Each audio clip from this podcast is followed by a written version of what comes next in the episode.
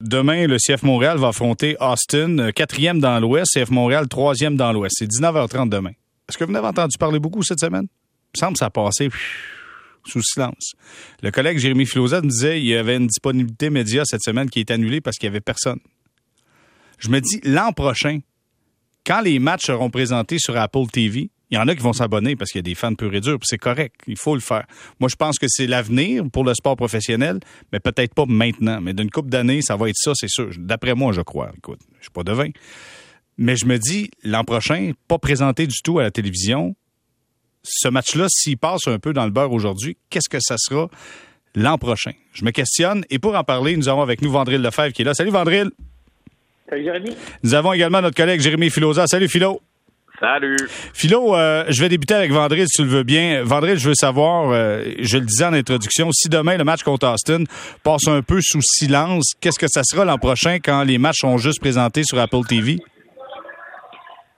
Euh, écoute, moi, c'est sûr que euh, je me mouille là-dessus. J'ai, aucun problème. Moi, je crois beaucoup euh, à la dynamique des ancrages locaux. Le, le, match avec les radios, les télévisions locales qui sont là, qui sont présentes, ça permet à l'ancrage local de se solidifier, d'exister et aux gens d'avoir accès à ce sport-là, qui dans notre marché ici à Montréal est, est pas le numéro un. On le sait très bien.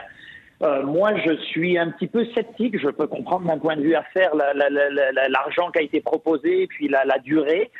D'accord, je le comprends, mais je me pose sérieusement des questions pour des marchés comme celui de Montréal. Je peux le comprendre à l'échelle de la MLS, mais le marché comme celui de Montréal, je, je me questionne à savoir s'il ne va pas en souffrir.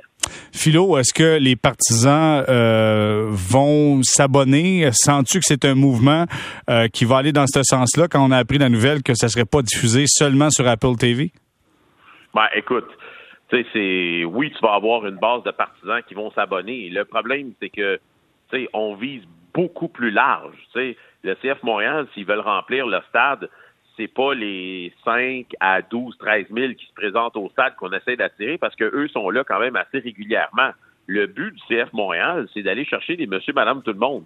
Et pour aller chercher des monsieur, madame, tout le monde, tu as besoin d'une visibilité. Euh, quand tu es sur le câble, euh, que ce soit euh, avec euh, euh TVA Sport ou RDS ou peu importe, n'importe qui qui est câblé, que ce soit avec Vidéotron, Bell, Cogeco, peu importe, peut euh, avoir accès au match d'une façon ou d'une autre.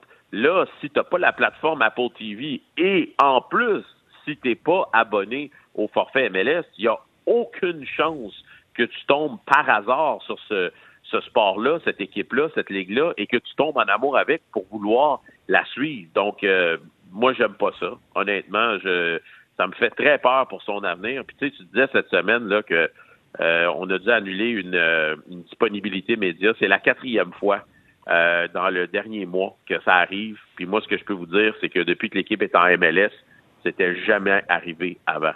Donc, il y a quelque chose là, qui se passe. Là. Quand même, et c'est un club qui est troisième présentement dans l'Est, le CF Montréal. Oui. Vandril, euh, comment tu vois cette situation? Est-ce que c'est un peu le début de la fin, selon toi? Ben écoute, c'est justement, euh, tu as bien fait de le dire, c'est parce que faut le remettre en contexte de la belle saison euh, que connaît ce club, euh, du puis on sait, hein, pour revenir aussi un petit peu en arrière, euh, ce qui s'est passé avec le rebranding. Là, on est revenu avec un logo, on a changé de présidence. Il y avait une dynamique, un souffle, euh, une forme de positivisme et, euh, et une main tendue envers sa base de partisans, etc. Il y avait ce, ce volet-là qui nous euh, qui nous enchantait tous. Et moi, j'y reviens, mais cette nouvelle-là, dans cette dynamique qu'on essaye d'insuffler et, et, qui est positive autour du club, ben, euh, ça sabre ça sabre les jambes, ça coupe les jambes parce que euh, j'y reviens. Puis moi, je souscris totalement à ce que vient de dire Jérémy. Pour avoir un ancrage local fort, c'est Monsieur, Madame, tout le monde, ceux qui occasionnellement vont être réceptifs à ce que fait ce club-là. Euh, d'ordinaire, quand il est performant, quand il a des, des finales à jouer, etc ben là, il n'y aura plus accès facilement. Et ce monsieur et madame tout le monde qu'on va, entre guillemets, potentiellement perdre, euh, on le perdra pour de bon, malheureusement. Euh, Philo, écoute, j'en ai parlé en introduction. Demain, le CF Montréal affronte Austin, euh, un club compétitif, quatrième dans l'Ouest. Il y aura ouais. des absents, mon cher ami ouais. Philo. Tout ça à cause d'un beau terrain détrempé. Ah, écoute, moi, là, ça vient tellement me chercher à l'intérieur, là, parce que pour ceux qui n'ont pas suivi l'actualité de la semaine, là, en milieu de semaine, l'équipe nationale canadienne a joué au Honduras dans un match dans des conditions exécrables. Premièrement, il pleuvait de façon abondante, mais le terrain n'absorbait pas l'eau. Donc, pour vous peindre une image, on jouait un match de soccer sur un immense terrain de slip and slide. C'était à peu près ça.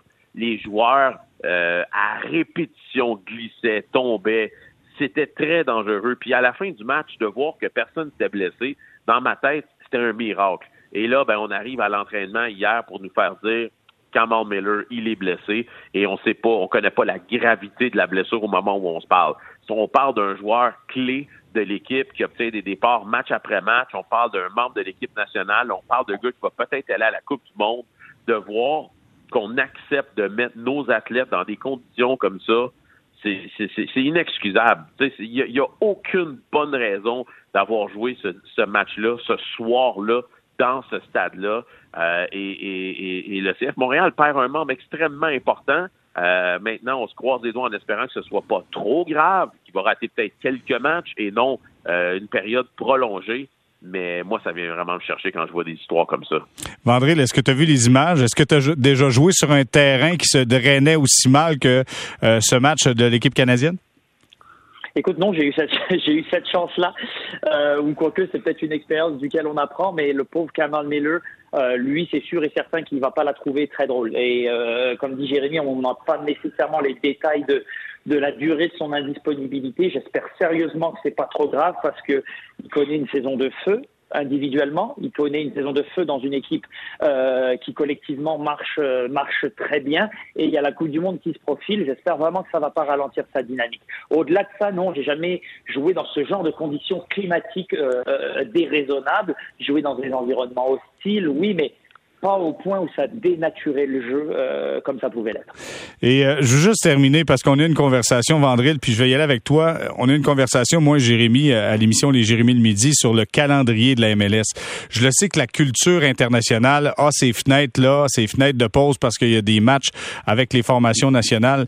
Mais dans un marché nord-américain, quand tu as une pause de trois semaines, ton produit est un peu oublié. Il faut faudrait peut-être trouver une façon pour contrecarrer ces très, longues pauses-là, parce que, écoute, le feu s'éteint tranquillement pas vite, Vandril. Non, absolument. C'est un, excellent point. Vous avez tout à fait raison. Puis c'est vrai que euh, euh, durant toute cette période-là, ben, euh, on n'a pas vraiment entendu parler euh, du CF Montréal, alors que on se parle d'une équipe, et tu fais bien de le rappeler, qui performe. C'est une de ces années en MLS depuis longtemps, depuis même très longtemps, dans laquelle on a un club qui joue bien week-end après week-end, fin de semaine après fin de semaine, qui performe autant dans le contenu qu'il nous offre que dans les résultats qui sont là à la clé. Et c'est vrai que là, tout à coup, ben, on avait une dynamique elle est là, comme je disais, il y avait plein de positifs qu'entourait, qu'entourait, mais qu'entoure, je ne veux pas parler au passé non plus, cette équipe. Mais ouais, tu as une forme d'essoufflement parce que la fenêtre internationale vient au milieu. Va falloir apprendre à, gérer peut-être mieux euh, ces, euh, ces temps morts-là pour qu'ils n'en soient pas d'un point de vue euh, d'un point de vue marketing. D'autant plus, on y revient avec la nouvelle qu'on a appris cette semaine et le fait que euh, sur les euh, sur les médias un petit peu traditionnels qu'avait l'habitude de donner accès grand public, ben, ben il y aura plus la même présence. En terminant, Philo, demain Austin, c'est jouable malgré leur quatrième rang dans l'Ouest?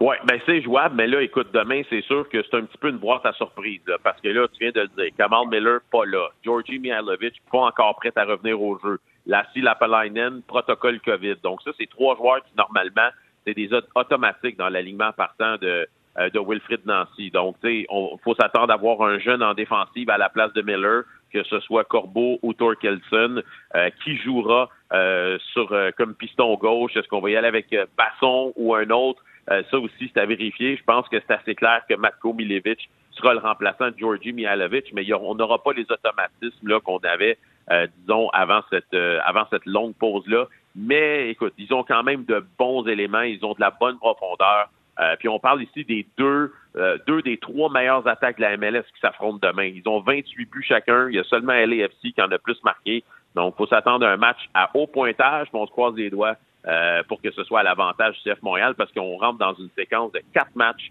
en 11 jours pas le temps de niaiser. faut que tout le monde soit prêt à jouer parce que ça va arriver très rapidement. Pas le temps de niaiser. Tequila Heineken. Voilà. Merci beaucoup. Merci, Philo.